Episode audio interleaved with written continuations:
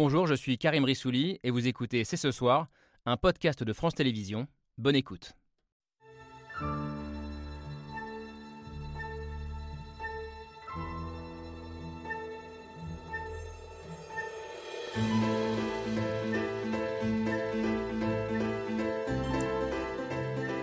Bonsoir à toutes et à tous, soyez les bienvenus sur le plateau de C'est ce soir, l'économiste Gabriel Zuckman, mercredi dernier, sur ce plateau. Les milliardaires français, une de leurs spécificités, c'est qu'ils payent vraiment particulièrement peu, quasiment zéro. C'est à la France, c'est un paradis fiscal pour les ultra-riches. La France a un paradis fiscal pour ultra riches, une sortie qui a provoqué un vif débat et qui nous a en partie inspiré l'émission de ce soir. À l'heure où le pays s'écharpe sur la réforme des retraites, sur son financement, ce sont bien les ultra riches qui sont pointés du doigt par une partie de la classe politique, en écho à ce que pense une majorité de Français durement frappés par une succession de crises. Les ultra riches posent-ils un problème social? Comme le répète la patronne des Verts, Marine Tondelier, qui rêve d'une France sans milliardaires. Est-ce immoral? D'être milliardaire en France en 2023, comme le disait ce matin le député insoumis Manuel Bompard Les sorties anti-riches se multiplient dans les médias, comme dans les cortèges de manifestants. Alors y a-t-il une obsession française pour les ultra-riches? Cette chasse aux grandes fortunes est-elle la bonne solution ou au contraire contre-productive? Y a-t-il urgence à taxer les plus riches pour éviter un délitement de la cohésion nationale? C'est ce soir, c'est parti.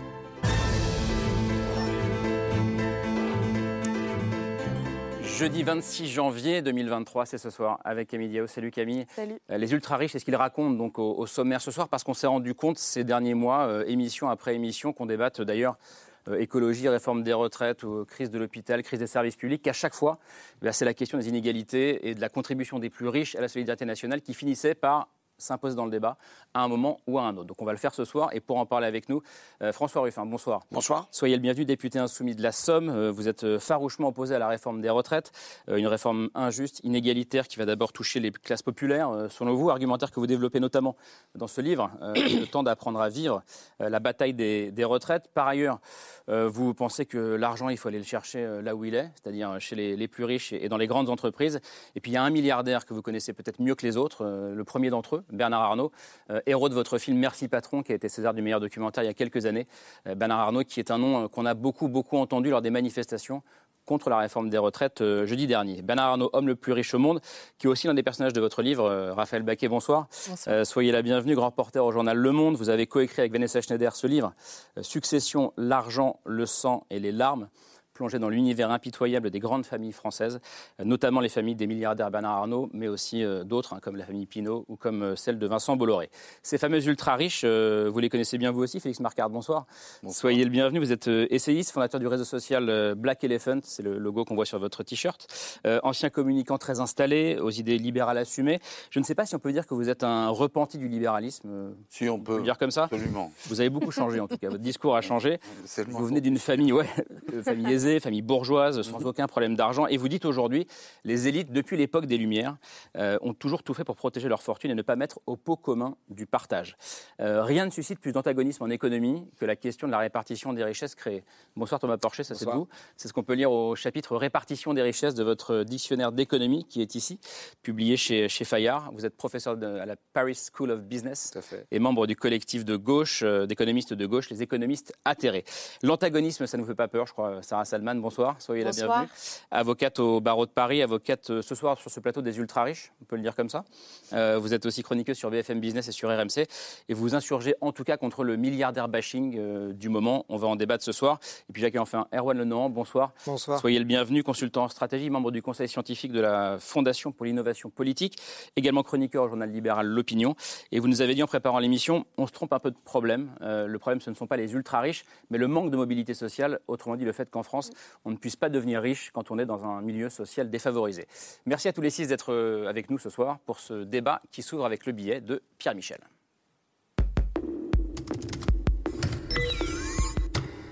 C'est juste, c'est pas juste, c'est le vice et la vertu. En France, les milliardaires sont au paradis et l'enfer alors, c'est pour qui? Le Trésor public français accepte tous les chèques. Donc venez en France, croyez-moi, nous saurons vous taxer. C'est mal. Être milliardaire en France aujourd'hui, c'est immoral. C'est immoral. Qu'il en faut pas du tout? En France, visiblement, non. Nous ne voulons plus, en France, de milliardaires. Nous, nous voulons une France sans milliardaires. Ils ne servent à rien, ils nous sucent le sang.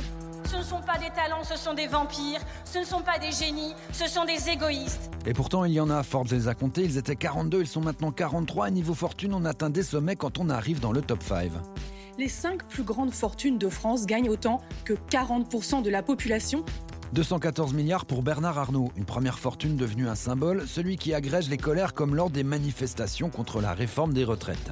Quand on voit que Bernard Arnault euh, vient d'être euh, décrété première fortune mondiale, il a tellement de fric qu'il a plus qu'un PIB de petit pays. Richesse des uns, pauvreté des autres, rien ne se perd, rien ne se crée, tout se transforme.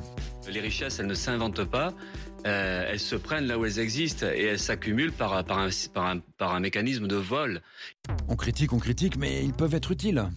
Il suffirait de 2%, une taxe de 2% sur 42 personnes pour régler un problème qui va pourrir la vie de plusieurs dizaines de milliers de personnes. Taxer les milliardaires pour payer les retraites, ça pourrait faire du bien sans faire de mal. 2% de 42 milliardaires français, c'est rien du tout en fait, y compris pour eux. Grande fortune, petite contribution, c'est de la redistribution, mais visiblement, la France aurait déjà atteint un plafond.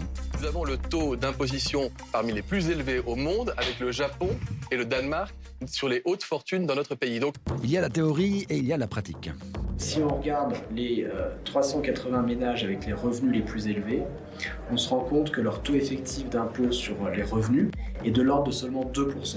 C'est nettement moins que le reste de la population. Le prix Nobel d'économie, Joseph Stiglitz, vient lui de proposer de taxer les plus riches à 70%. C'est pas possible. Il ne te dit pas que, que, ça va arriver, il te dit voilà ce qu'il faut faire en fait. Oui, ah bah, ah oui bah, c'est génial, mais c'est impossible. Impossible n'est pas français. Alors, beaucoup de choses dans ce billet de Pierre Michel. On vient de le voir, euh, et je peux vous dire que c'était assez impressionnant quand on regardait les, rushs, les images que nos reporters ont rapportées des manifestations euh, de la semaine dernière contre la réforme des retraites, l'omniprésence du discours sur les riches euh, dans une manif contre la réforme des retraites. Est-ce que ça, François Ruffin, c'est la preuve que les riches sont une sorte d'obsession française? Je pense qu'il y a une autre spécificité française. Je suis venu avec un petit graphique ah, comme ça bah, pour C'est la première fois, ça. la, spécificité française, vous voyez, c'est l'enrichissement sur 10 ans avant la crise Covid. En Russie, c'est plus 80%. Au Brésil, donc c'est un doublement des fortunes, plus 99%. Et vous avez la France, c'est plus 439%, donc une multiplication par plus que 5 du patrimoine des milliardaires. Des milliardaires français. Donc euh, là, il y, a un déplacement, une concentration des richesses qui euh, se produit dans notre pays, mais qui n'est pas spécifique à la France quand même. Je veux dire, euh, aujourd'hui, vous avez parlé de, Bernard Arnault, aujourd'hui les, les, profits de, LVMH viennent d'être révélés, 14 milliards d'euros, c'est un record. mais quand on voit ce que titre le Financial Times, il titre Luxury Boom shows the staying power of the ultra rich. Le boom du luxe montre la puissance des ultra riches. Et ils ont un supplément, vous savez, qui s'appelle How to Spend It, pour aider les milliardaires Comment le dépenser. À, dépenser, à dépenser leur argent. Mais euh, je, déplaçais un petit peu au-delà des ultra-riches. Hier, dans la commission des affaires sociales, on recevait tous les syndicats sur les retraites. Mmh. Et euh, il y a le, le, responsable de la CGC, donc des cadres, qui prend la parole et dit voilà, le gros problème qu'on a dans notre pays, c'est le partage de la valeur ajoutée. Il cite la Banque de France, qui dit que entre 97 et aujourd'hui, eh bien, il y a eu 5 points en moins qui sont partis au salaire, et qu'en revanche, la part des dividendes a triplé, elle est passée à 5, de 5 à 15 Mais ce problème économique de répartition de la valeur ajoutée, il pose en fait un problème politique. C'est est-ce qu'on veut une meilleure répartition dans le pays, ou bien est-ce qu'on a des politiques qui font le jeu des financiers? C'est là ce qu'interrogeait le responsable de la CGC, donc des cadres, qui disait aux députés macronistes, mais dites-nous pour qui vous êtes là. Est-ce que vous êtes là pour servir les salariés français ou vous êtes là pour protéger des fonds de pension mm. Ça a complètement déplu à Sylvain Maillard, député macroniste, qui s'est insurgé en disant, se disant très choqué, nous sommes tous là des représentants de la nation. Mais c'est quand même le problème qui est posé. On, on, arrive au terme de trois années de crise Covid, crise en Ukraine et ainsi de suite. On a dit que la deuxième ligne était essentielle. Et qui est récompensé à la sortie de ça? Ce sont les, qui, qui euh, M. Macron reçoit à l'Elysée vendredi dernier, ce sont les patrons de CAC 40 qui se sont augmentés de 52% en leur garantissant qu'il n'y aura pas de taxe sur les super Il lui, arrive de recevoir les autres aussi. Euh, Pardon Il lui arrive de recevoir les autres aussi. là, de manière discrète. Donc vraiment, la, question des retraites, elle pose la question c'est 2% ou 2 ans de plus. Hmm. Est-ce que c'est euh, le, le, partage ou le report d'âge? Mais c'est intéressant que ce soit un catalyseur, cette réforme des retraites, de ce débat autour des, autour des ultra-riches, Raphaël Baquet. Euh, à vrai dire, Bernard Arnault, par exemple, ça fait un petit moment qu'il est le représentant euh, de ces ultra-riches, ce qui est d'ailleurs euh, d'abord une réalité. Il est le plus riche, mais... Au monde. Au monde, mais juste en dessous, par exemple, en France. Après, c'est une question de, réalité. et de symboles. juste en dessous, vous avez la famille Hermès. Personne ne sait qui, est, hmm. qui dirige Hermès. Ils sont très riches aussi et ils ne catalysent pas du tout la même vindicte. Donc, ce qui est intéressant, c'est aussi ce que les très riches font de leur fortune. En l'absence d'un impôt sur la fortune, hmm. disons digne de ce nom, en France, Qu'est-ce qu'ils peuvent faire? Est-ce qu'ils font comme certains très riches américains? Est-ce qu'ils redistribuent eux-mêmes par le biais de, fondations, On pense à Bill Gates, évidemment, par exemple. Voilà. Alors, ça existe en France. Par exemple, mm. c'est vrai que les Bettencourt financent une grande partie de la recherche contre le sida. C'est une réalité. Mm. Mais évidemment, euh, vous n'avez pas de milliardaires qui financent euh, de façon significative les écoles, par exemple. Ou les hôpitaux. Hein, ils peuvent financer indirectement. Or, c'est ça euh, ce, que, ce qui hmm. apparaît le plus criant dans les C'est la question du rôle social aussi de ces, euh, de, de, ces C'est la difficulté. Je vois un regard assez noir, mais est-ce que je le. C'est pas un regard noir, c'est plus une incompréhension. Est-ce que le rôle de ces milliardaires est de contrecarrer les défaillances étatiques? C'est ça la question. Il y a des manquements euh, dans les hôpitaux. Dans je suis avocate, je vois bien que la justice est très lente. Est-ce que c'est aux milliardaires d'avoir ce rôle-là? Est-ce leur rôle?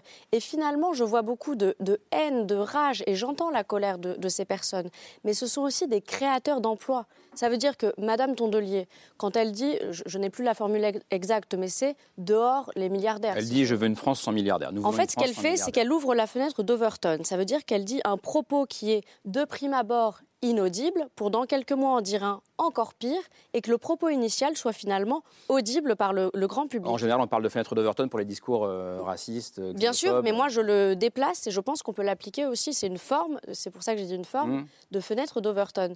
Et elle cristallise cette haine, entre guillemets, des riches. Alors qu'est-ce qu'un riche? Je laisserai peut-être Monsieur Porcher définir cette notion parce qu'il y a riche, ultra riche, multimillionnaire.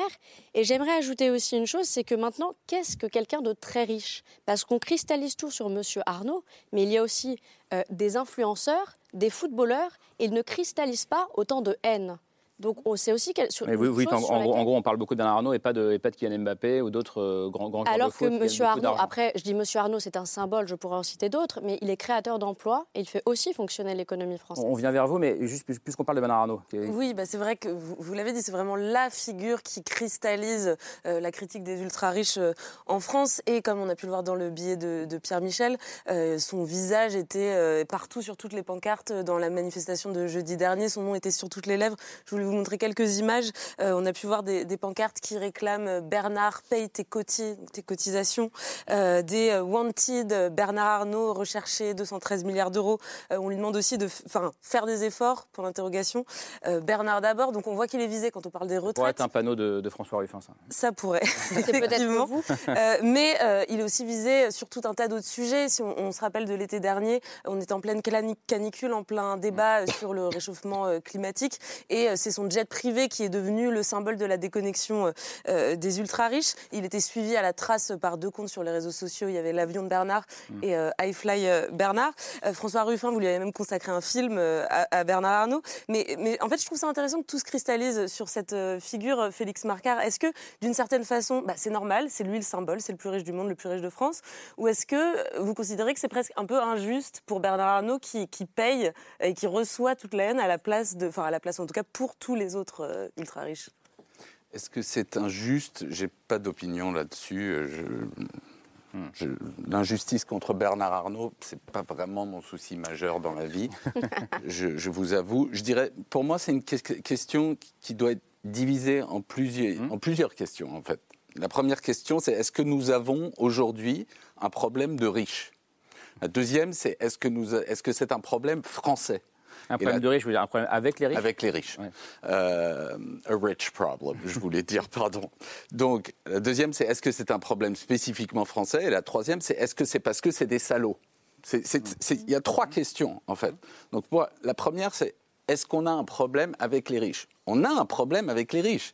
70% des gaz à effet de serre produits dans le monde le sont par les 20% d'êtres humains les plus riches. Les 20% d'êtres humains les plus riches, ce n'est pas juste les milliardaires, c'est l'essentiel des gens qui vivent dans des pays industrialisés. Hein. Donc c'est quand même un groupe assez large. Ensuite, la question, donc, est-ce que c'est français? Non, ce n'est pas un problème français. C'est un problème qui peut, euh, je vois le panneau de, François Ruffin, m'indique qu'il y a une dérive française depuis quelques années. Mais moi, je suis intéressé par les, par les tendances de fond sur des, des dizaines d'années, voire des siècles. C'est pas un problème français. La troisième question, c'est est-ce que c'est parce que c'est des salauds? Moi, je, je pense que c'est pas la bonne manière de regarder le truc. C'est-à-dire que je pense que l'essentiel des gens qui manifestent à juste titre aujourd'hui contre la réforme des retraites, et moi, très honnêtement, j'ai plutôt tendance à les soutenir. Je pense que s'ils gagnaient 10 000 ou plus d'euros par mois, l'essentiel d'entre eux ne serait pas dans la rue. C'est comme ça. C'est-à-dire que notre Weltanschauung, notre vision du monde est déterminée énormément par nos revenus. ouais. Et donc, les gens qui sont contre Donc la par les inégalités. Donc, mais donc, donc par les inégalités. Mais donc, ce que je, je pense, c'est si vous regardez les choses de près, vous apercevez que quel que soit votre niveau de revenu sur la planète Terre, vous, vous, les études le montrent, c'est à peu près. Tout le monde dit avec un tiers de plus de revenus, moi c'est bon. Tout le monde qui gagne des milliards ou qui gagne le SMIC, tout le monde veut un tiers de plus et ensuite. Qu'est-ce que ça m'indique, moi, en tant qu'ancien drogué? Ça m'indique un truc très clair. Ancien drogué, que nous ancien, sommes- ancien- ancien drogué de l'argent ou de la. ou- Bah, non, plutôt à la drogue, euh, la drogue, la vraie. La vraie. Euh, et- et- mais quoique. Parce que, parce que vous comparez la- la- l'addiction euh, des riches à l'argent à l'addiction des drogués à la c'est pas- drogue ou c'est- des en fait, alcooliques c'est à pas- l'alcool. C'est pas, c'est pas que, c'est pas les riches qui sont plus accros que les autres à l'argent. Nous sommes devenus, la modernité a fait de nous des addicts. On veut tous un peu plus. Le truc, c'est que les riches, ils ont la meilleure cam. Donc, du coup, ils sont plus foncedés que les autres. Mais en fait, on est tous, on est tous dans cette euh, situation. Thomas Porcher, je voulais y réagir. ouais. Je pense que la vraie question, c'est euh, est-ce que ces, ces riches sont devenus beaucoup plus riches parce qu'ils sont plus productifs ou parce qu'ils travaillent mieux? Ou est-ce que c'est parce qu'on a créé un système qui leur permette de s'enrichir beaucoup plus rapidement? Et c'est ça la vraie question. Parce que Qu'est-ce qui s'est passé dans les années 80 La mondialisation est arrivée, la dérégula- dérégulation financière est arrivée, ce qui a permis à des grandes entreprises de produire là où le coût est le plus faible, de vendre là où il y a de l'argent et de payer des impôts là où il n'y a pas de fiscalité. Ce qui a largement enrichi les détenteurs, les actionnaires et les patrons qui ont, depuis les années 80, leurs revenus qui dépendent de ce qu'ils vont donner aux, actionnaires, ce qui n'était pas le cas, avant. Donc on a eu une envolée euh, des grandes fortunes avec ce système. Et je pense que, moi j'ai fait les manifestations de 95, je ne me souviens pas qu'il y avait la, la photo des premières fortunes euh, dans cette manifestation. Alors peut-être que j'avais pas tout vu, mais je me souviens pas. Qu'est-ce qui fait qu'aujourd'hui ça cristallise autant euh, les, les- les riches, ça, ça, ça, ça- ça braque autant les gens? Bah, C'est qu'ils sont pas bêtes les gens, ils voient bien que depuis euh, 2017, hein, mais ça a remonté avant, mais depuis 2017, ça a été beaucoup plus franc. Il y a eu euh, des, des- des cadeaux fiscaux qui ont été faits à une partie de la population, les 1% les plus riches, qui a, qui a 25% du patrimoine, me semble-t-il, c'est-à-dire tout ce qu'on a dans les comptes en banque et, et en immobilier en France. On leur a donné des baisses d'impôts avec la réforme de l'ISF. Et puis de l'autre côté, on demande aux gens de faire des efforts sur l'assurance chômage, sur les retraites. Et ça, je veux dire, on n'a pas besoin de connaître les fortunes des gens ou de savoir qui sont les grandes fortunes de ce pays pour se rendre compte qu'il y a une forme d'inégalité qui est perceptible très facilement en réalité. Non, Erwan est-ce que, est-ce que euh, qu'on soit d'accord ou pas d'ailleurs euh, sur ce plateau, est-ce que le fait que, comme le disait Thomas Porcher en 95, il n'y avait peut-être pas euh, les, des panneaux avec les grandes fortunes de l'époque, peut-être d'ailleurs déjà les mêmes familles, hein, je ne sais pas, est-ce que ça, qu'est-ce que ça dit du, moment et est-ce que ça ne nous interroge pas tous au fond? Alors, je ne me souviens pas des manifestations de 95, mais je pense que, en réalité, là où je suis d'accord, c'est qu'on on sort d'une. On, vient de connaître 40 années de périodes qui sont là, de bouleversement économique, la mondialisation et la numérisation. Et en fait, ce n'est pas des grandes fortunes qui sont enrichies là-dedans. C'est des grandes entreprises très concurrentielles, hyper concurrentielles, qui ont beaucoup mieux réussi que les autres et d'autres qui, sont, qui étaient très internationalisés, hein, et d'autres sont restés locales. Et, donc il y a effectivement eu deux marchés très différents entre des marchés nationaux et des grandes entreprises, comme celle de ces milliardaires, qui sont très internationalisés. Les gens dans ces entreprises-là, tous les gens dans ces entreprises-là, ont été beaucoup mieux payés que ceux qui étaient dans des, emplois nationaux. en gros. Et, et les gens qui étaient actionnaires de ces entreprises-là ont aussi eu beaucoup plus, beaucoup plus euh, des rémunérations beaucoup plus dyna- dynamiques que les autres. Donc c'est la, la vraie question, c'est pas tant, euh, à mon sens, est-ce qu'il y a des, euh, qu'il y a des riches aujourd'hui C'est pourquoi. Il y a des riches, ça c'est sûr. Oui, non, non, mais est-ce qu'il faut plus de riches ou pas? C'est pourquoi ils sont riches? Est-ce que c'est légitime ou non? Est-ce que c'est justifié par le mérite? Et le mérite a des défauts, mais mine de rien, dans une société démocratique, il n'y a pas d'autre moyen d'allouer les rémunérations et les places à chacun. Ou alors, ça n'est plus une société démocratique. Donc vous dites, vous dites ces, ces- ces grandes fortunes dont on parle, elles méritent leur fortune. En Si- grande si je vous suis. Hein. Oui. et l'autre parce qu'elles ont Ah non, été. allez-y, allez-y, allez-y. Non, absolument pas. Mais non, mais absolument pas. C'est- Ça, c'est la grande farce de la modernité, encore une fois. Ils C'est cette idée selon laquelle c'est un mythe. C'est-à-dire, et le, et le corollaire de ça est hyper toxique. Parce que vous- ce que vous êtes en train de dire quand vous affirmez que les gens qui réussissent euh, à gagner, à amasser énormément d'argent, le font du fait de leur mérite. Qu'est-ce que vous êtes en train de dire à tous les gens qui n'ont pas d'argent, qui réussissent pas, Absolument qui se pas, cassent la gueule, pas bah, méritants. que eux ne sont pas méritants pas Mais bien sûr que si. Mais ça va ensemble. Et le résultat, non, c'est quoi. C'est que ça aggrave, ça, ça- ça mène les gens à voter pour Trump aux États-Unis, pour Boris Johnson au Royaume-Uni, pour etc. etc. Donc les que- conséquences sont gravissimes. Non, je pense la méritocratie, c'est une Le- farce. le- C'est pre- le premier mythe. Et d'ailleurs, on l'oublie souvent, le- la personne qui a inventé le terme méritocratie n'y voyait pas du tout quelque chose de est- positif. Parce qu'il était communiste. Et c'est qui qu'il défendait le communisme. C'est le père. Non, c'est mais bien sûr. Il était communiste. C'est- c'est- c'est qui qu'on apprenne tous ensemble quelque chose C'est c'est Michael Young. C'est C'est le, c'est père donc- du New Deal euh, anglais. C'était un le militant- communiste. euh, Non, mais bien sûr, mais c'était un militant communiste. Mais Et la question du mérite, c'est intéressant. Le mérite, c'est oui, c'est un mythe. un militant du Labour. Le mérite, oui, c'est un mythe, mais c'est le seul mythe qui peut fonder une société démocratique. C'est-à-dire que quand vous Mais sur sortez quelle base? Sur quelle base? sur la base de l'égalité de départ, Ouais, mais est-ce qu'il y a une égalité de départ Non, dans les grandes fortunes là- françaises qui sont Non, principalement attendez, Je puis me héritées on a écrit un livre entier qui s'appelle Succession. Il y a une Ouais. partie de ces fortunes qui viennent de l'héritage. Ouais, mais, a- oui, euh, mais à la base, il y, avait mais, pas quelque- il y a quand même eu quelque chose et du travail. ça La base, la première génération. Non, Pas, tous ensemble. Pas on tous parle ensemble. un peu plus loin. Pas tous ensemble, mais juste que la question du mérite, vous avez soufflé assez fort. Bah oui, parce que euh, l'origine de la fortune de Bernard Arnault, c'est un mensonge qu'il fait aux ouvriers de mon coin, où il les promet qu'il va les garder dans le textile, et où finalement il licencie tout le monde, et le seul truc qu'il garde, c'est Dior. Et c'est là-dessus qu'il va construire son empire de luxe. Donc il- ça, ça se fonde sur un mensonge. Et quand je vais chez le sous-traitant où il pré- préfère délocaliser en Pologne E ECCE, je vais, je vais rencontrer les salariés à leur cantine, je déroule une frise à terre et je compare le salaire de Bernard Arnault euh, sur un an au salaire des ouvrières, et on arrive à, euh, en un an de salaire, ça devait représenter 450 000 années, donc je demande est-ce que c'est depuis euh, la, Deuxième Guerre mondiale? Non. Est-ce que c'est depuis la Révolution française? Non. Est-ce que c'est depuis Jeanne d'Arc? Non. Est-ce que c'est depuis Vercingétorix? Non. On arrive, il fallait 450 000. imaginer les couturières en train de coudre des costumes Kenzo sur leurs machines depuis la préhistoire dans leurs cavernes jusqu'à aujourd'hui. Donc la, la disproportion, elle pose plus la question du mérite. On ne peut pas dire que Bernard Arnault, il a 400 000 fois plus de mérite qu'une ouvrière. Et qui a mérité pendant la crise Covid? Qui a mérité? Qui a fait tourner le pays? Qui continue tous les jours à faire tourner le pays? Qui a continué à nettoyer les rames dans les métros et à les faire euh, circuler pendant la crise Covid? Qui euh, a été manutentionnaire pour qu'on on- on- on ait nos supermarchés qui ne soient pas vides? Qui a, eu, qui a fait ça? C'est pas les actionnaires, c'est pas Bernard Arnault, c'est pas les dirigeants d'entreprise. Et qu'est-ce qui se passe à la sortie de cette crise Covid? On a ces emplois-là à qui on avait promis euh, monts et merveilles. Il faudra se rappeler que notre pays tout entier repose aujourd'hui sur ces femmes et ces hommes que nos économies reconnaissent et rémunèrent si mal. Emmanuel Emmanuel Macron. Macron. Ouais. Et à la, à la sortie de ça, il n'y a rien, il n'y a aucune récompense pour ces travailleurs. Au contraire, il y a une première peine, l'inflation avec des salaires qui ne sont pas indexés sur l'inflation et qui vient éroder leur petit pouvoir d'achat.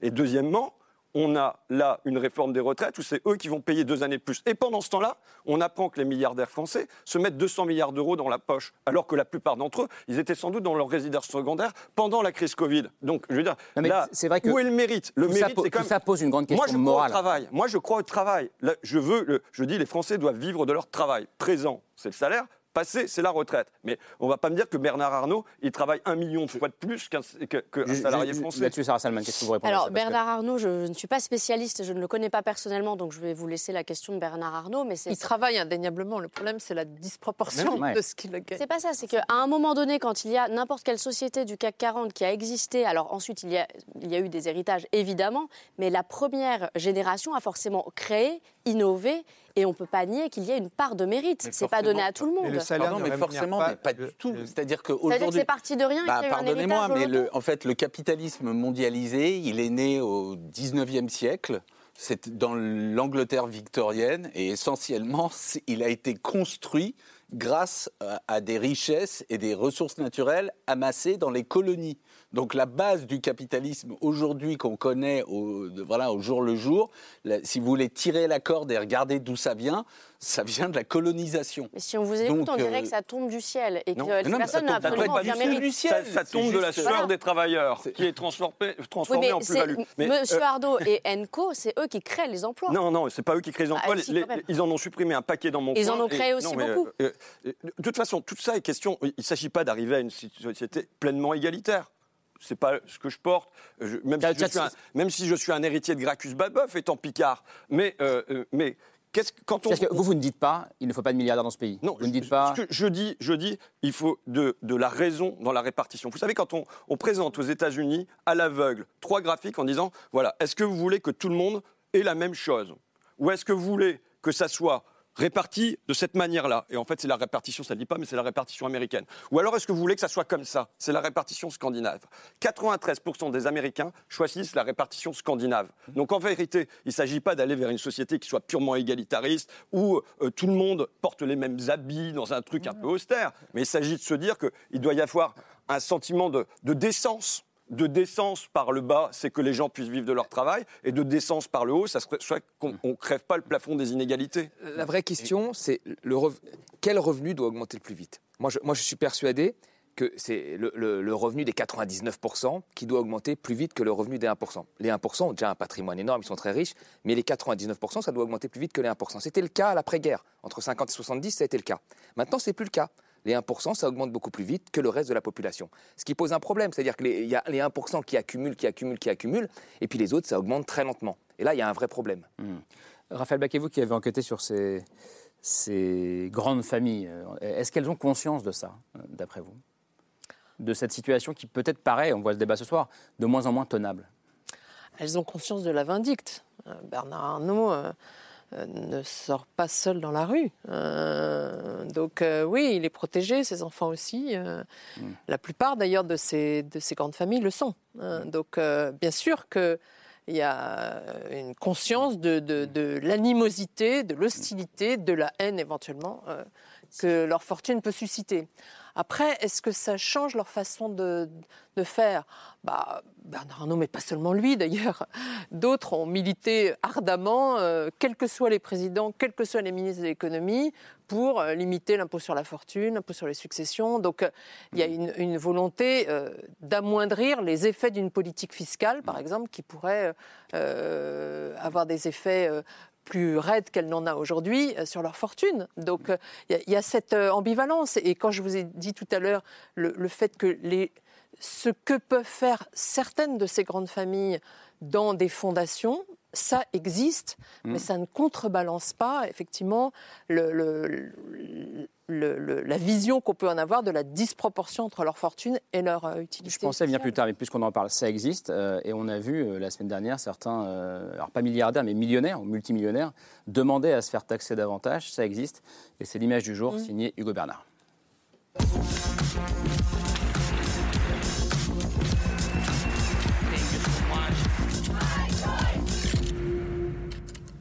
L'image du jour, c'est un manifestant pas comme les autres. I'm here with patriotic millionaires from the UK. I've come out to join the hike and the protest here. Phil White, un multimillionnaire britannique qui avec d'autres millionnaires participe à une manifestation à l'entrée du forum de Davos pour demander à ce que les riches soient plus taxés.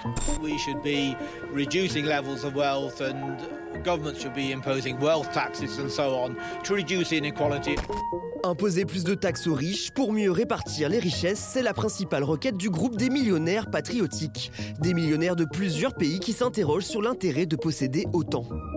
Ladies and gentlemen, I give you the patriotic millionaires. I'm asking for fair taxes where those who have more pay more, those who have less pay less. Social justice is in everyone's best interest. Tax us. Taxez-moi, taxez les riches.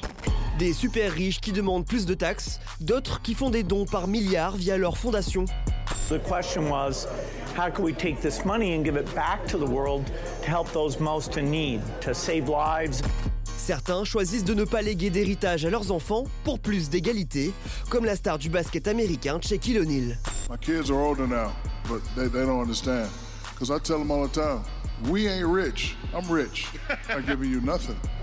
Mais taxer les super riches qui le demandent, ce n'est pas si simple. Le milliardaire Warren Buffett en sait quelque chose. Money in terms of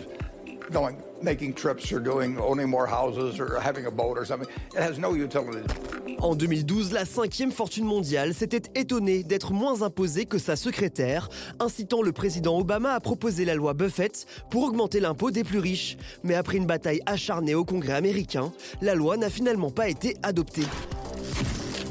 Dans l'image du jour, des super riches qui militent pour un meilleur partage de leurs richesses.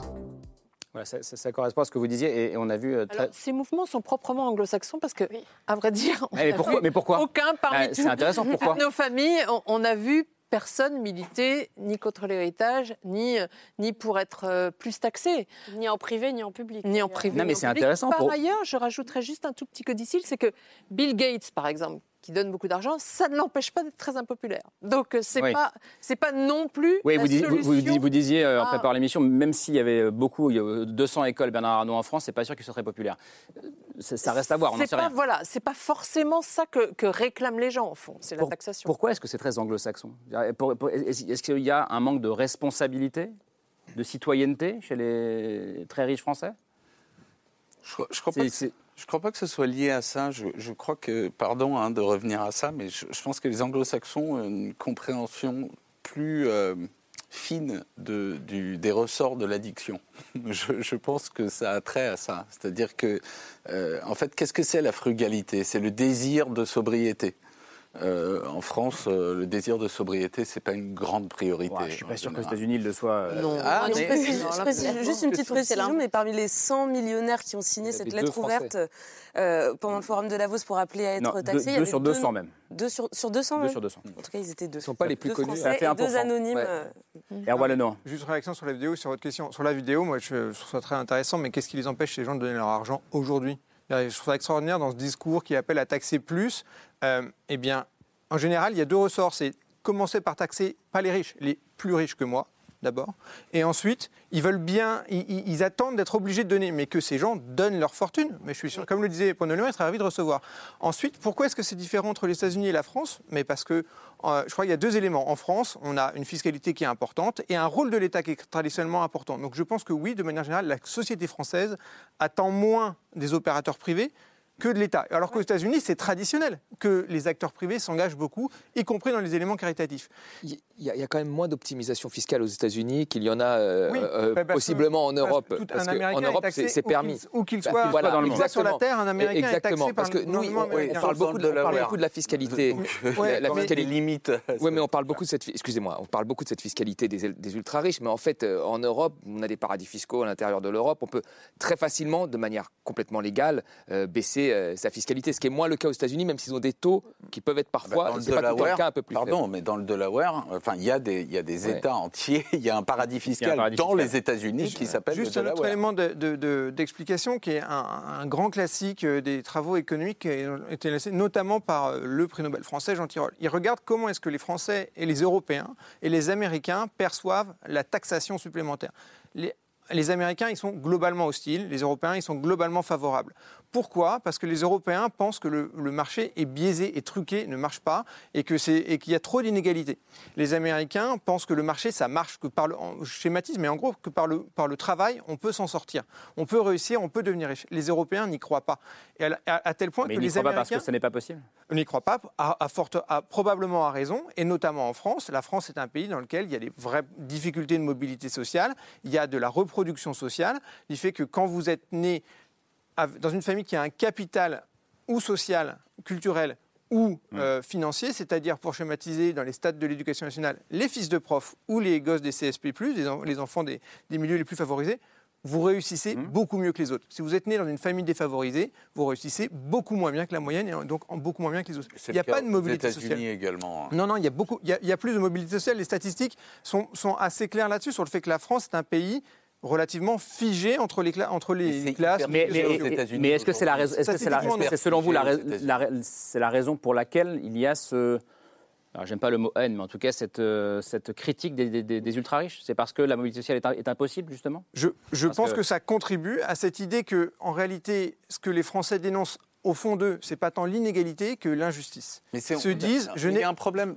Il y a un problème de déconnexion, c'est-à-dire que les Parisiens ne comprennent plus ce que c'est d'être français. La, la réalité, ils comprennent ni la banlieue, les intramuros, ni, le, ni les campagnes, ils comprennent plus. Et les Occidentaux, les gens qui vivent dans cette sorte de Disneyland que nous nous sommes créés en Europe, dans certains pays d'Asie et aux États-Unis, en fait, ne comprennent plus la condition humaine. Si vous arrivez de Mars, euh, si vous arriviez de Saturne demain, la condition humaine, c'est de gagner 5 à 10 dollars par jour. C'est ça la majorité des êtres humains sur la planète Terre. C'est comme ça qu'ils vivent. Nous, on considérerait ça de l'esclavage moderne. Donc en fait, il y a un problème de déconnexion. Et c'est pour ça, pardon, mais que je construis Black Elephant avec Ah. d'autres. Parce que ce qui permet de transcender ce problème, c'est d'arrêter de se pointer les uns les autres du doigt en disant vous, vous êtes des salauds parce que vous voulez garder toute votre thune, alors que si on avait autant de thunes qu'eux, on serait à peu près dans la même posture. Et je pense qu'à la place, ce qu'il faut, c'est créer de l'empathie. Et le problème de Bernard Arnault, c'est qu'il vit avec ses gardes du, derrière ses gardes du corps et qu'il n'arrive plus à avoir un rapport à l'autre. François Ruffin. Non, je je veux dire que moi, j'ai fait mon film sur Bernard Arnault sans haine, et au contraire, avec une volonté de lui permettre une insertion dans la société. Euh, L'insertion des riches, c'est quelque chose d'important parce que quand on le voit évoluer derrière ses gardes du corps, que sa secrétaire lui tend le café en tremblant, euh, qu'il vit derrière ses baies vitrées, je dis, bah, il faut l'aider à s'insérer. Et je voulais quelque part qu'il aille euh, manger des frites chez Jojo avec les anciens ouvriers qu'il avait licenciés. Je voulais une insertion par la frite. Et je suis allé porter ce discours euh, auprès de Richard Wilkinson, qui est un, un épidémiologiste anglais remarquable, qui a écrit un bouquin qui s'appelle Pourquoi l'égalité est meilleure pour tous? Donc euh, je vais le voir, et je lui dis, bah voilà, moi je fais l'insertion de Bernard Arnault par la frite. Euh, le gars, grand, grand académique, grand universitaire, était un peu sceptique sur mes, mes tentatives et ma théorie. Et il me dit non. Comment ça fonctionne? Dans les sociétés préhistoriques, elles étaient très égalitaires. Et quand quelqu'un commençait à se les péter un peu trop, qu'il avait trop de pouvoir ou qu'il avait trop d'argent, il y avait trois moyens pour le ramener les pieds sur terre. Le premier moyen, c'était le rire. On se moque de lui, on le ridiculise. Et pour que il réintègre, il veuille réintégrer la société, ben, il abandonne un certain nombre de richesses, un certain nombre d'apparats, un certain nombre de pouvoirs. Je dis, ben voilà, c'est ce que j'ai essayé avec Merci Patron, mais ça n'a pas l'air d'avoir marché. Euh, il me dit, bon, le deuxième moyen, c'est l'exil. On, l'éloigne de la société, et pour qu'il il- il revienne, eh bien, il faut que, pareil, il abandonne du pouvoir et des richesses. Je dis, ben, c'est pareil, là, l'exil, il est capable de le faire fiscalement tout seul, donc c'est peut-être pas une solution. Il dit, il y a une troisième solution, à l'époque, dans la préhistoire, c'était le meurtre. Alors je suis hyper choqué, parce que je ne suis pas du tout partisan de la violence, de, de- je renouvelle pas Action directe. Je dis, mais attendez, quand même, il y a eu deux millénaires d'évolution des sociétés, on a peut-être avancé vers quelque chose d'un peu mieux, quoi. Il dit, oui, il y a un truc qui s'appelle la démocratie. Mais la démocratie, il faut la faire fonctionner, et la démocratie, par principe, normalement, c'est de faire retomber les pieds sur terre à ceux qui se qui s'envolent, qui sont dans le sans limite, qui ont complètement décollé. Et la démocratie, bah, c'est les urnes, et des fois c'est la rue, et la démocratie, c'est mardi. Moi j'aime beaucoup cette image Mais- de l'insertion de Bernard. Ouais, mais je, suis- je suis un peu tourné la parole. Non, non, mais c'est, vous J'aime- avez fait. Vous êtes très altruiste finalement envers Bernard Arnault. Mais tout à fait. Non, mais- non, mais- c'est pour l'aider. Plus sérieux. Moi, je suis philanthrope, Non, je non, veux mais- aider Bernard non, Plus sérieusement, Sarah. Salman, plus sérieusement, à, à aucun moment vous ne vous dites que ça pose un problème démocratique, comme euh, vient de l'énoncer euh, Démocratique euh, pour la réforme des retraites Non, après euh, Bah, un, problème de un problème de cohésion nationale. Bah oui, ça pose un problème de cohésion nationale parce que ça crée une fracture et plus on a une haine des riches, parce que vous me dites qu'il n'y a pas de haine des riches. Quand je vois des voitures de luxe caillassées, quelle est la pertinence de caillasser une voiture? La personne qui a payé le véhicule peut faire les réparations, la personne qui a caillassé n'aura pas le véhicule. Donc il y a une réelle haine et ces discours qui sont pour moi instrumentalisés par les politiques avec des pancartes ne font que renforcer cette fracture. Donc je ne trouve même pas que ce soit pertinent. Et la cohésion sociale, à mon sens, il n'y en a plus. On va vers un retour vers l'individualité qui est exacerbée euh, par ces manifestations qui, euh, qui ne servent pas la cause. Donc, pa- pa- pardon, ce sont les manifestations qui exacerbent l'individualité? Bah oui, parce qu'au final, quand vous dites euh, les ultra riches, euh, il faut les taxer plus, les, les stigmatiser, Non, de leur taxer, côté. c'est pas les stigmatiser. taxer, c'est pas la même chose. C'est Bien sûr, mais ce que je veux dire, c'est que de leur côté, est-ce qu'ils ont envie de faire un pas vers. vers Bah non, euh, mais justement pas pour l'instant, mais on va les aider. mais, euh, l'aide que vous je avez, pense que euh, juste ça l'aide peut- que vous avez essayé Ça peut d'apporter n'a pas paraître euh, une boutade, l'histoire de l'insertion. Moi, je pense qu'il y a quelque chose de très très juste là-dedans et très sérieux. C'est-à-dire que il c'est- il y, a, il y a une, euh, encore une fois, il y a une déconnexion profonde, en fait, des, gens qui sont les plus aisés, les plus fortunés, avec le reste de la société. Et cette déconnexion, elle, est, nuisible à leur bien-être également. C'est-à-dire que les gens encore une fois, quand je disais tout à l'heure, les, riches, c'est juste ceux qui ont la, même, la meilleure cam, ça n'était pas vraiment, c'est pas, pas une blague. C'est-à-dire que quand on a euh, quand on a accès à ce type de richesse, c'est intoxicant et c'est très mauvais pour la santé. Donc c'est n'est pas souhaitable en fait. Mm. C'est ni, ni pour eux ni pour personne. Oui. Ce qui, est, ce qui est quand même dingue en fait, c'est que mais c'est pour ça que là, les politiques ont une responsabilité. C'est que faut, faut vraiment, faut, faut, quand même le rappeler là. On a baissé, euh, on a fait 50 milliards de baisse euh, d'impôts, principalement sur les gens qui payent l'ISF les plus riches. La, flat tax, c'est quand même les 10% les plus riches, et les grandes entreprises. Et pour rattraper ça, qu'est-ce qu'on fait? Ben, On va faire de la réforme de l'assurance chômage, des retraites. On touche quand même les chômeurs, ceux qui n'ont pas de travail, et on touche les, les, les, les personnes euh, âgées qui vont aller à la retraite. C'est quand même hallucinant. Là, on a quand même des, des, politiques qui, qui servent plus euh, les, plus riches que le reste de la population. Sachant que les, baisses, les baisses d'impôts, elles sont ciblées sur un petit nombre de personnes, mais les économies, elles sont ciblées sur un maximum de personnes. Hmm. C'est quand même là, il y a un vrai problème. Là, il y a un vrai problème. Et c'est ça qui fait que ça, ça crée des tensions très très fortes. Et bah, Karim, tu parlais à l'instant d'un problème potentiellement démocratique. Euh, au-delà de la question des revenus euh, disproportionnés des ultra-riches, euh, un autre reproche qui leur est fait, c'est que leur fortune leur permet, dans une certaine mesure, parfois de s'affranchir de certaines lois qui concernent l'ensemble de la population. Je donne juste deux exemples. bientôt, en France, on sait que les vols intérieurs, donc à l'intérieur du pays, vont être interdits s'il existe une alternative en train de moins de 2h30. Bon, bah, cette mesure-là, elle ne concerne pas les voyages en jet privé. Donc elle ne concerne pas euh, les, ultra-riches. Si je reviens à la question des retraites, euh, il y a plusieurs études qui ont montré qu'aux États-Unis euh, ou au Royaume-Uni, ceux qui en ont les moyens parce qu'ils ont accumulé, enfin parce qu'ils ont pu épargner toute leur vie ou parce qu'ils ont hérité d'un patrimoine important, en fait, ils n'attendent pas l'âge légal de la retraite pour partir en retraite parce qu'ils peuvent se le permettre. Alors que les autres, ceux qui n'ont pas les moyens, ils n'ont pas d'autre choix que d'aller jusqu'à cet âge légal de, de départ en retraite. Erwan Lenoir, est-ce que ça, ça pose, contribue pas aussi au sentiment euh, d'injustice et est-ce que ça pose pas un problème d'ordre démocratique? Oui, alors vous avez, un élément effectivement démocratique, c'est que la démocratie, ça suppose une forme d'unité du corps social. Et qu'aujourd'hui, dans un moment de la société où, c'est pas que ça ne concerne pas que les riches, la population, les citoyens d'un grand nombre de pays de l'OCDE ont l'impression que des parties de la population, pour une raison ou une autre, s'échappent de la norme globale. Et ça crée des tensions, ça alimente le populisme. Là, et donc effectivement, il y, a une question démocratique. Mais non, pardon, elles ont l'impression ou est-ce que c'est la réalité? Mais en fait, c'est probablement dans de nombreux cas la réalité, mais c'est ce qui fait la richesse d'une démocratie et ce qui fait la richesse d'une société. On a tous des modes de vie différents et on a tous des et, certains ont la liberté, enfin on a la liberté d'avoir la vie qu'on veut et effectivement certains vous parlez parliez à l'instant des plus riches, des gens qui ont des moyens peuvent s'offrir des choses des éléments que les autres ne peuvent pas. La société démocratique, je reviens quand même, c'est l'idée que tout le monde peut y arriver. Beau marché, par le sort de la naissance, l'un est roi, l'autre est berger, le hasard fait la distance, l'esprit seul peut tout changer. C'est ça, la société démocratique. C'est l'idée que tout le monde doit pouvoir y arriver. Ça n'est pas le cas aujourd'hui. Pour, revenir sur votre point, il y a deux solutions.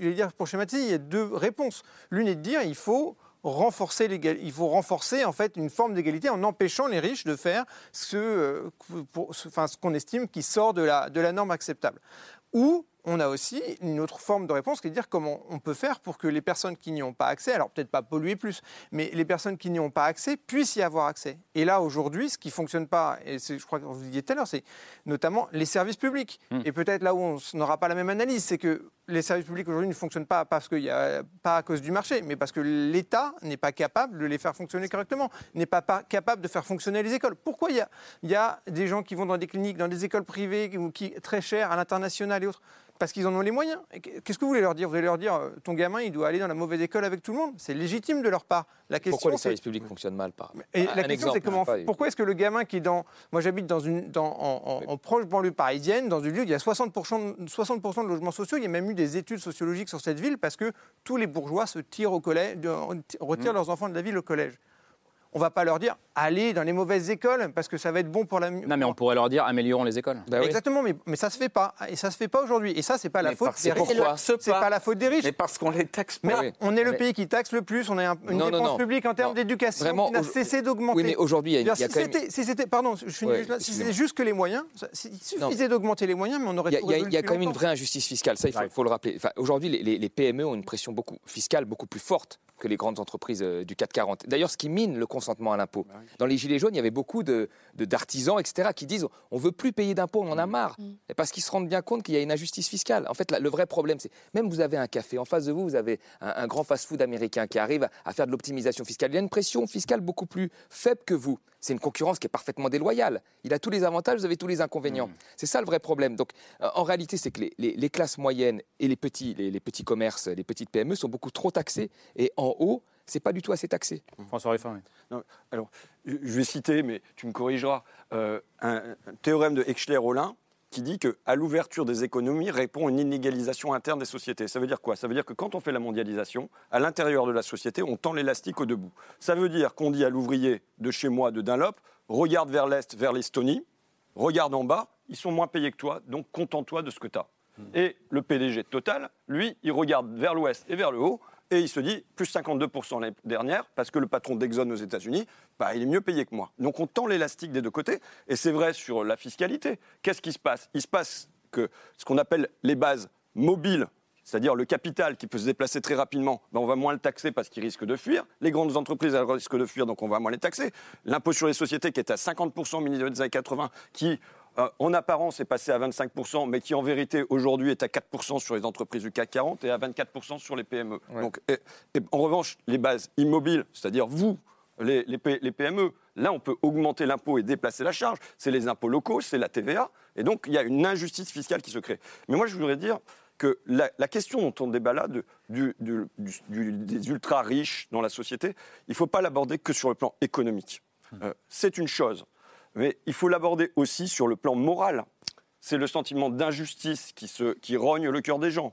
Je pense qu'il faut l'aborder sur le plan écologique. Quand un mois du yacht de Bernard Arnault est égal à 570 années d'un Français moyen en émissions de gaz à effet de serre, euh, et c'est aussi un modèle de société qui est porté à travers ça. C'est-à-dire que moi, quand je vais euh, au, Monaco Yacht Show euh, et que je vois un yacht qui s'appelle le Limitless, le sans limite, bah, les ultra riches, ils vont avoir le, gros yacht. Derrière, le, le, patron un peu moins gros, il aura un yacht de 30 mètres. Et puis, euh, ensuite, il y aura euh, euh, le, bateau, et puis le chirurgien, il aura son petit voilier à la bole. Et puis, quand on part à la retraite et qu'on a été contremaître, eh ben, on ira faire une croisière. Et donc, il y a un modèle de société comme ça qui se diffuse dans toute la société.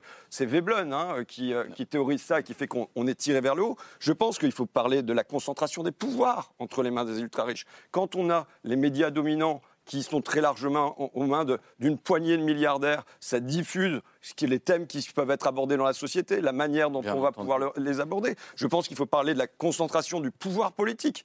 Qui finance les campagnes électorales qui euh, va euh, euh, auprès de qui M. Macron rend des comptes en premier lieu Quand il y a le scandale des Open Lux qui éclate, pourquoi Bruno Le Maire ferme les yeux sur un certain nombre de scandales financiers où les premières fortunes françaises sont prises? Et enfin, j'en viens. Pourquoi, pourquoi Parce qu'elles ont financé la campagne parce, parce que Pourquoi? Parce que c'est pas. Parce que je veux dire, il y a, une, parce que ce sont, c'est le milieu dans lequel ils baignent. Ce sont, ce sont leurs interlocuteurs. C'est réglementé les financements de campagne, ce que vous disiez. oui, mais c'est le milieu dans lequel ils baignent. Ce sont, ce sont, leurs interlocuteurs permanents. Comme moi, je rencontre des enseignants, je rencontre des, éducateurs. Et ben, le milieu dans lequel baigne Bruno Le Maire. Aujourd'hui, qui recevait Bruno Le Maire mais la conclusion de de, ce que vous venez de dire, c'est les ultra-riches sont un problème démocratique. Oui, bah, pour, toutes ces raisons-là. En fait, sont un, problème, pas y a, sont. C'est-à-dire que je ne veux pas qu'on se limite seulement à leur poids économique dans la société. Il y a un poids qui est pris dans le, le, qui est pas seulement économique, mais qui est aussi un poids de pouvoir qui est pris dans la société.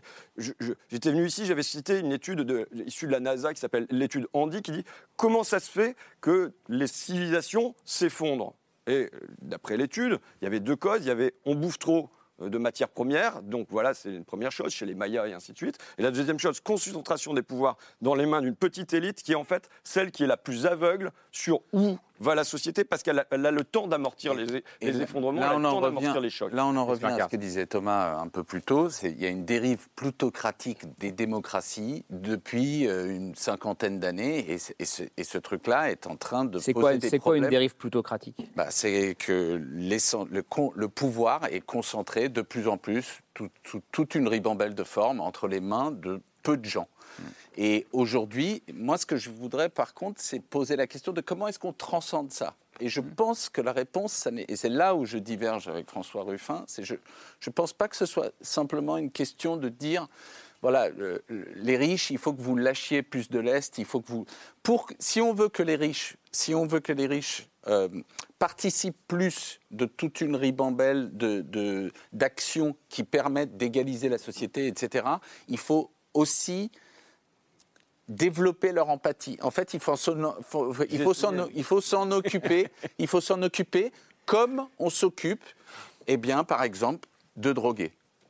Raphaël Baquet, alors on va parler de la drogue, mais euh, comment est-ce que vous, vous regardez cette question qui est une question fondamentale euh, de, du rapport entre, le, entre les plus riches et, et le reste de la société? Et est-ce que vous pensez, euh, en tant que journaliste qui observe la société, qu'il y, a, qu'il y a une inquiétude particulière à avoir? Quand je parle de cohésion nationale, de cohésion de la société Ah oui, bien sûr, on le voit, mais moi, je voudrais. Je trouve que vous parlez des riches comme une espèce de, de- de- d'entité euh, complètement ailleurs.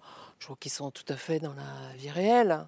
Je pense qu'ils sont d'ailleurs, euh, on voit bien. Enfin, je parlais tout à l'heure du lobbying contre une fiscalité euh, plus rude. Ils sont tout à fait réalistes. Donc, euh, je ne crois pas du tout qu'ils soient complètement out et déconnectés. La réalité, c'est qu'ils, pour beaucoup d'entre eux, en tout cas, ils sont hostiles à une politique plus redistributive parce que ça, ça laisse leur intérêt. Bon, voilà. Donc, ils sont tout à fait réalistes. Euh, et la que- réalité, c'est que Sarah Salman. la réalité, c'est que effectivement, euh, après, quelles sont les solutions les plus démocratiques? Parce que il y a quand même un danger dans ce que vous décrivez, c'est de décrire une, une société où, au, au fond, des riches plutocrates euh, domineraient tout. Et on a vu dans le passé ce que ça pouvait donner. Donc moi, je suis assez méfiante là-dessus. En revanche, il y a des solutions tout à fait démocratiques et raisonnables ou raisonnées de rétablir un minimum de mesures dans une société, donc de concorde, donc d'harmonie, donc euh, et, et notamment là, ça passe, Ça passe par la loi, non Par la loi. par la loi, la loi fiscale, et, et c'est ça qu'on- il y, a- il y a quand même des solutions, hein. pas seulement de de vouloir euh, les reconditionner ou je ne sais quoi. Mais Euh, c'est pas les pas des- reconditionner, pardon. Il y a un problème de déconnexion. C'est la, maladie du siècle, la déconnexion. Donc, il- moi, je ne suis pas du tout en train de dire que c'est les riches seuls Je sais pas très bien ce que ça veut dire la déconnexion. Ah il y a ben, plein de gens qui sont déconnectés de la réalité. c'est Il y a- Il y a des gens qui l'altérisation. vivent dans le, dans, totalement Non, la sur les réseaux déconnexion, sociaux on a, qui sont on a, déconnectés. on a aujourd'hui la déconnexion, c'est ce qui se dessine en filigrane derrière toutes les grandes problématiques du monde contemporain, que ça soit la polarisation à l'outrance de notre euh, cité en termes politiques, que ça soit les inégalités rampantes qu'on observe, la- l'accroissement de ces inégalités, que ça soit notre incapacité à répondre de manière mature, pérenne, féconde aux défis climatiques. Derrière, à chaque fois, il y a un problème de déconnexion. Donc, ce n'est pas juste du folklore, c'est un problème profond et majeur. Il nous reste une dizaine de minutes et je voulais juste, et avec Camille on en parlait cet après-midi, revenir sur un point. Et je commence avec vous Thomas Porcher. Est-ce que quand on dit il suffit de prendre 2% de la fortune de tous les millionnaires, euh, ou, de- ou des X plus grandes fortunes du monde, les 43 plus grandes fortunes du monde, euh, des, des milliardaires, euh, et on peut régler le problème euh, des retraites par exemple? Ou on prend X de Bernard Arnault, est-ce que c'est -ce aussi simple que ça en réalité? Mais moi, je ne vois pas comment on pourrait rééquilibrer. Enfin, la, fi- la fiscalité, c'est un bon. Il n'y a pas que ça. C'est vrai que s'il y a euh, une meilleure égalité des chances, s'il y a un ascenseur social qui fonctionne bien. Euh, Non, mais est-ce que si avez- c'est- même possible, en fait Attention, une organisation même de l'entreprise, parce que euh, si vous mettez dans les conseils d'administration plus de salariés, il y aura probablement moins de délocalisation. Enfin, il y, y a- il y a plein de types d'organisations. Il n'y a pas que la fiscalité. Mais la fiscalité en est une importante qui a été beaucoup utilisée dans le passé pour faire en sorte que voilà, il y ait, il y ait des rééquilibres euh, de richesse. Parce que c'est quoi l'économie? C'est euh, une valeur que vous créez. C'est la première chose. Cette valeur, elle a considérablement augmenté ces 30, euh, 30, 40 dernières années. Et ensuite, il y a la répartition de cette valeur. Et là, il faut que ce soit une répartition. Alors, comment on l'a jugé équitable? On voit bien, même nous, si on coupe un gâteau, parfois qu'on aime bien, on va le couper un peu de travers et en prendre un peu plus pour nous. Donc, la, la répartition, elle est difficile. Mais là, euh, à un moment. euh, le- le- Non, mais je pose la question parce que l'argument qui est souvent opposé à ça, c'est de dire c'est plus compliqué que ça. Vous l'entendez euh, attendez, le, problème, c'est quoi au- aujourd'hui? En fait, moi, je pense qu'il n'y aurait pas une, une haine autant orientée euh, euh, vers les plus riches si les gens, euh, ils allaient demander une place en crèche, ils l'avaient, s'ils allaient de- dans- à, à l'école publique et que tout se passait bien, si les hôpitaux, quand ils y allaient, ils, ils verraient que, que tout va bien. Là, il y, a il y a un sentiment. Et à juste titre, parce qu'en en fait, on n'a pas besoin, de, je pense, faire des, des statistiques sur deux siècles pour le voir. Il suffit juste de vivre dans la vie réelle. On voit qu'il y a une forme d'effondrement. Euh, des, des- des services publics. On le voit, on le voit. Et, et- et là, comment vous faites Comment vous faites Bah, Il y a des gens qui s'enrichissent d'un côté, il y a un effondrement des financements des services publics. Bah, là, vous, vous devez taxer. Et, et je tiens à dire une, une chose, vraiment, le- dans la, notre dépense publique, parce qu'on va dire on a la première dépense publique au monde, euh, euh, donc on ne peut pas faire plus. Mais la part de la dépense publique qui finance les services publics, c'est-à-dire qui paye les fonctionnaires et qui paye les consommations intermédiaires euh, des administrations, eh ben, cette part, elle est stable, elle à 18% du PIB, elle est stable depuis 78. Elle est inférieure, par exemple, à un pays libéral comme le, le- le Royaume-Uni.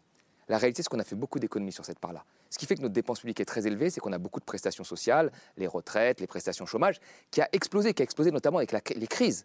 Euh, la crise du Covid, a explosé quand il y a une crise. euh, on dé- Donc, vous voyez, donc cette partie-là, euh, il y a des choses à faire quand même sur la partie qui finance les, les services publics. Je reviens à l'argument euh, Erwan Lenoir qui est, euh, alors je, l'ai retrouvé, pour retrouver les 12 milliards d'euros qui correspondent au déficit anticipé du système de retraite, il faudrait prendre 2% de la fortune des 43 milliardaires français.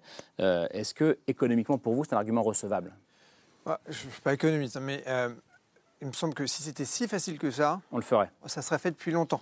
En fait, ce qui se passe, c'est que d'abord, c'est fondé sur la, si je ne me trompe pas, sur l'étude d'Oxfam qui méthodologiquement est quand même assez proche de zéro euh, en termes de qualité, euh, qui confond les flux, les stocks, euh, les valorisations des entreprises et les revenus des, des actionnaires. Enfin, c'est après, ça n'enlève pas l'argument qu'on pourrait taxer plus les revenus ou taxer plus le dividende, ça. Ça, ça, ça marche si ça peut marcher à, si vous le faites d'un coup par surprise. Parce que quand le prix euh, de la TVA ou quand le prix euh, des, des aliments augmente et que vous allez faire vos courses, vous anticipez que c'est plus cher, vous allez consommer moins, vous allez changer votre comportement. Les riches, ils sont pareils. S'ils savent que ça va leur coûter plus cher, ils vont anticiper, ils vont anticiper, ils vont changer leur comportement. On l'a vu quand François Hollande a fait la taxe à 75% d'ailleurs, qui était en fait la taxe du taux marginal à 75%. Quand Stiglitz Au- parle de au-dessus- 70%, au-dessus d'un million d'euros. pareil, exactement. Euh, il y a eu des départs de, de, de- de grandes fortunes hors de France, qui sont revenus d'ailleurs après.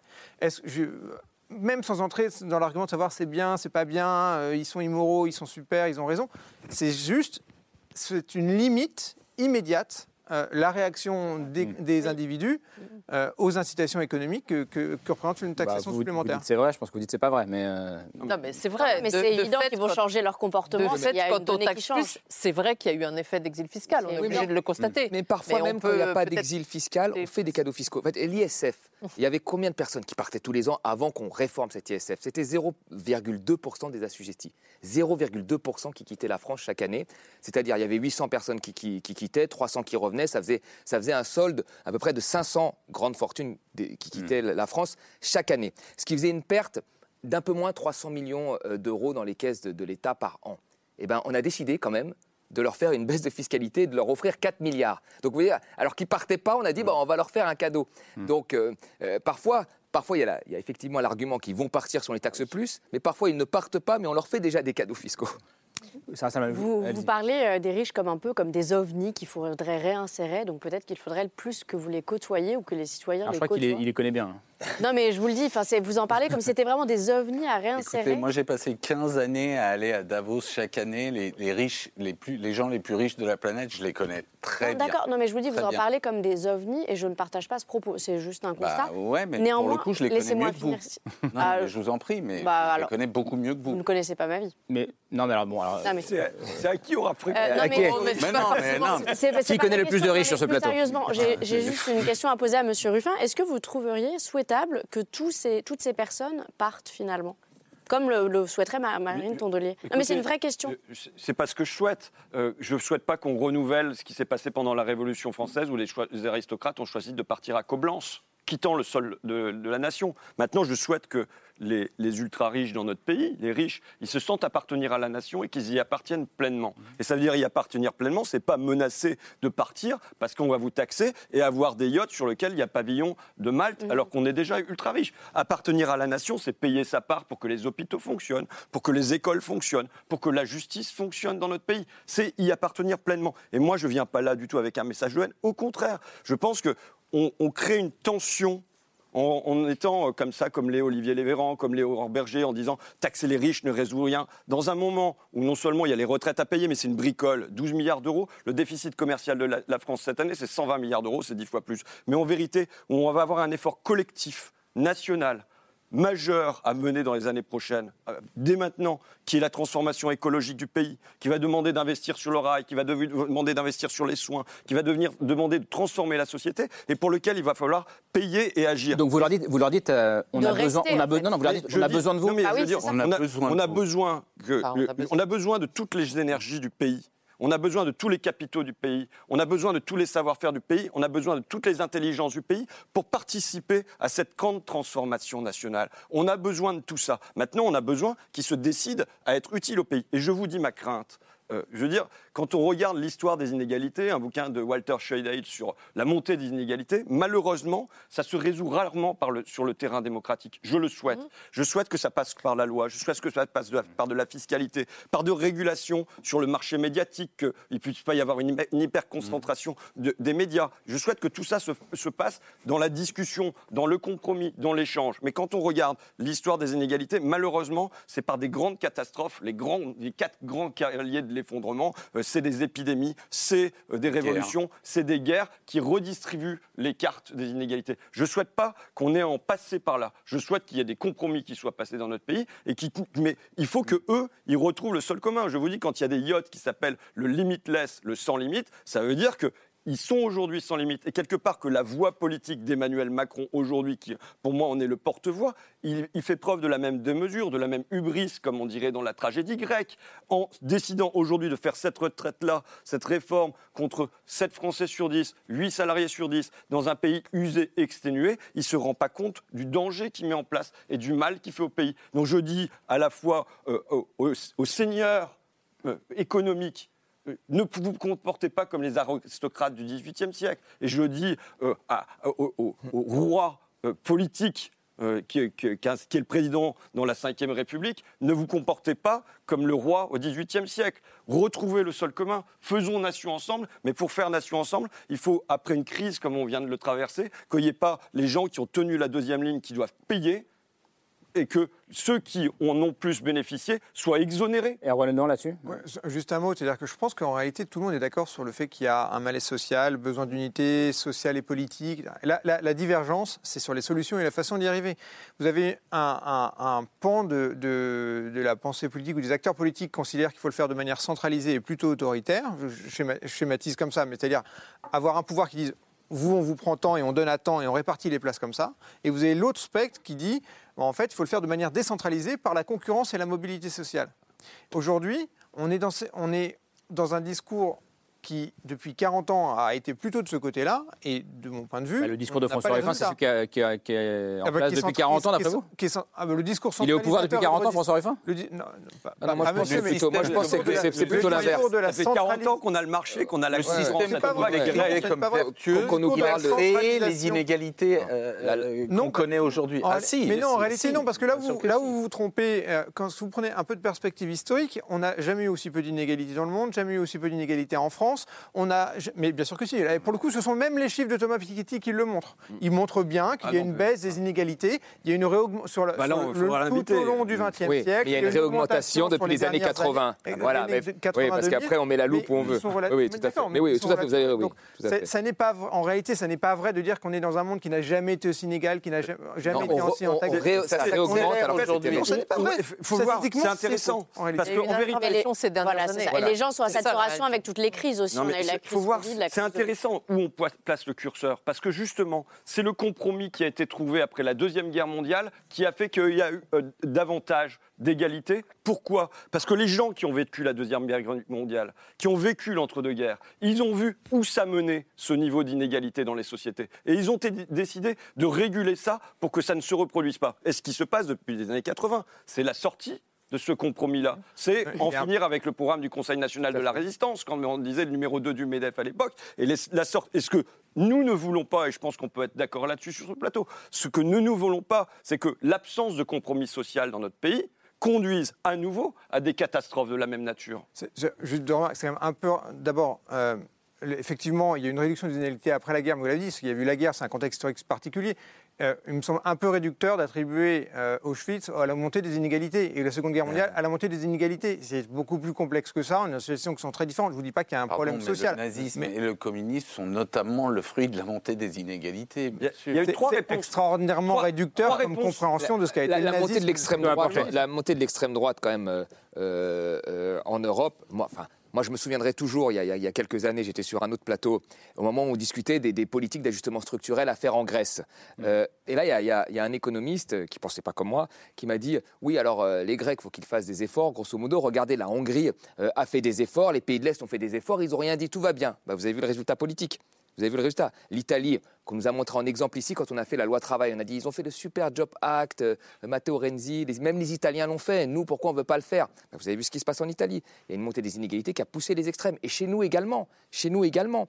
Et donc, euh, il y, a- quand même, des réponses. On le voit bien, les deux pays, ça c'est intéressant, les deux pays euh, qui, qui- qui ont été les premiers à porter la critique, on va dire, de la, de la- de la mondialisation politique. C'était alors le, le- le Royaume-Uni avec le Brexit et, et les États-Unis avec Trump, qui a été un séisme euh, Mmh. pour nous qui regardions ces pays avec des grands yeux pendant très longtemps. Moi, quand étudié dans les années 2000, les États-Unis et le Royaume-Uni, alors là, attention, c'était vraiment les pays qu'il fallait, qu'il fallait copier.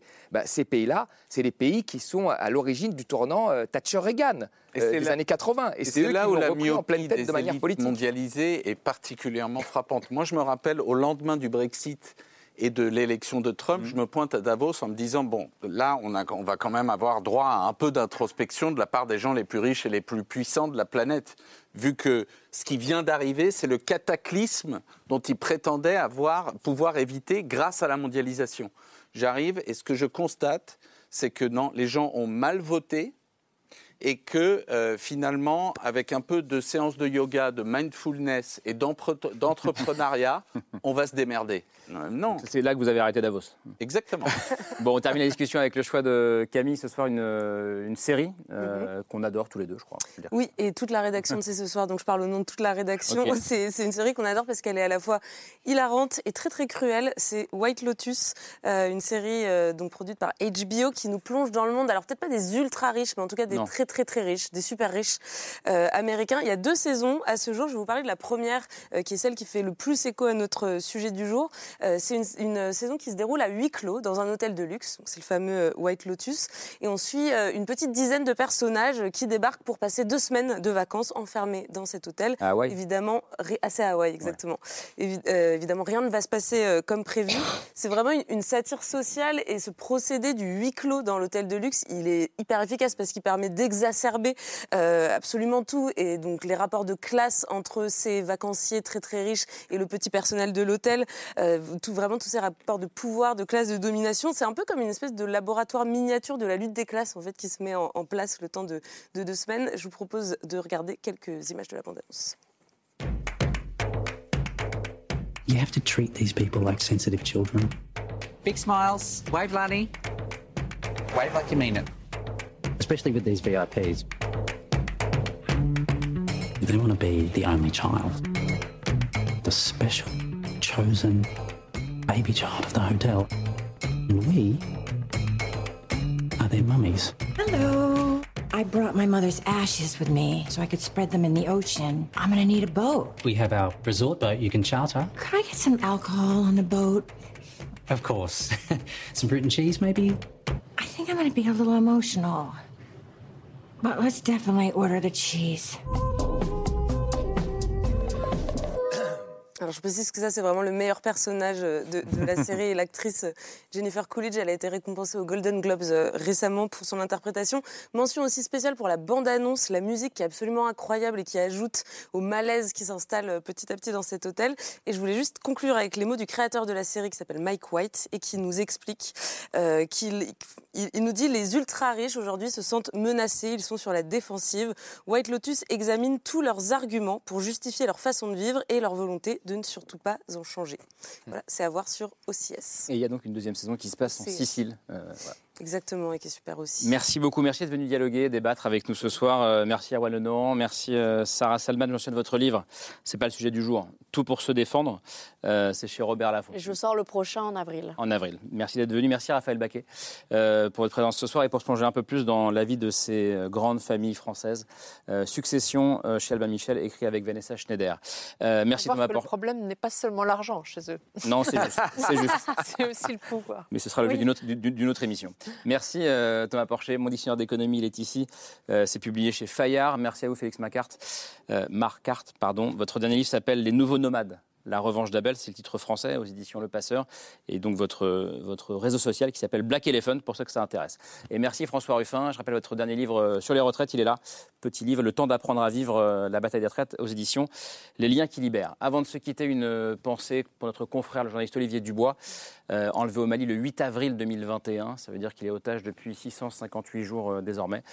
Euh, juste dire que nous ne l'oublions pas et que nous pensons à lui ainsi qu'à sa famille. Camille, on se retrouve lundi. Ce sera autour de 22h50. Merci à vous pour votre fidélité. Ciao.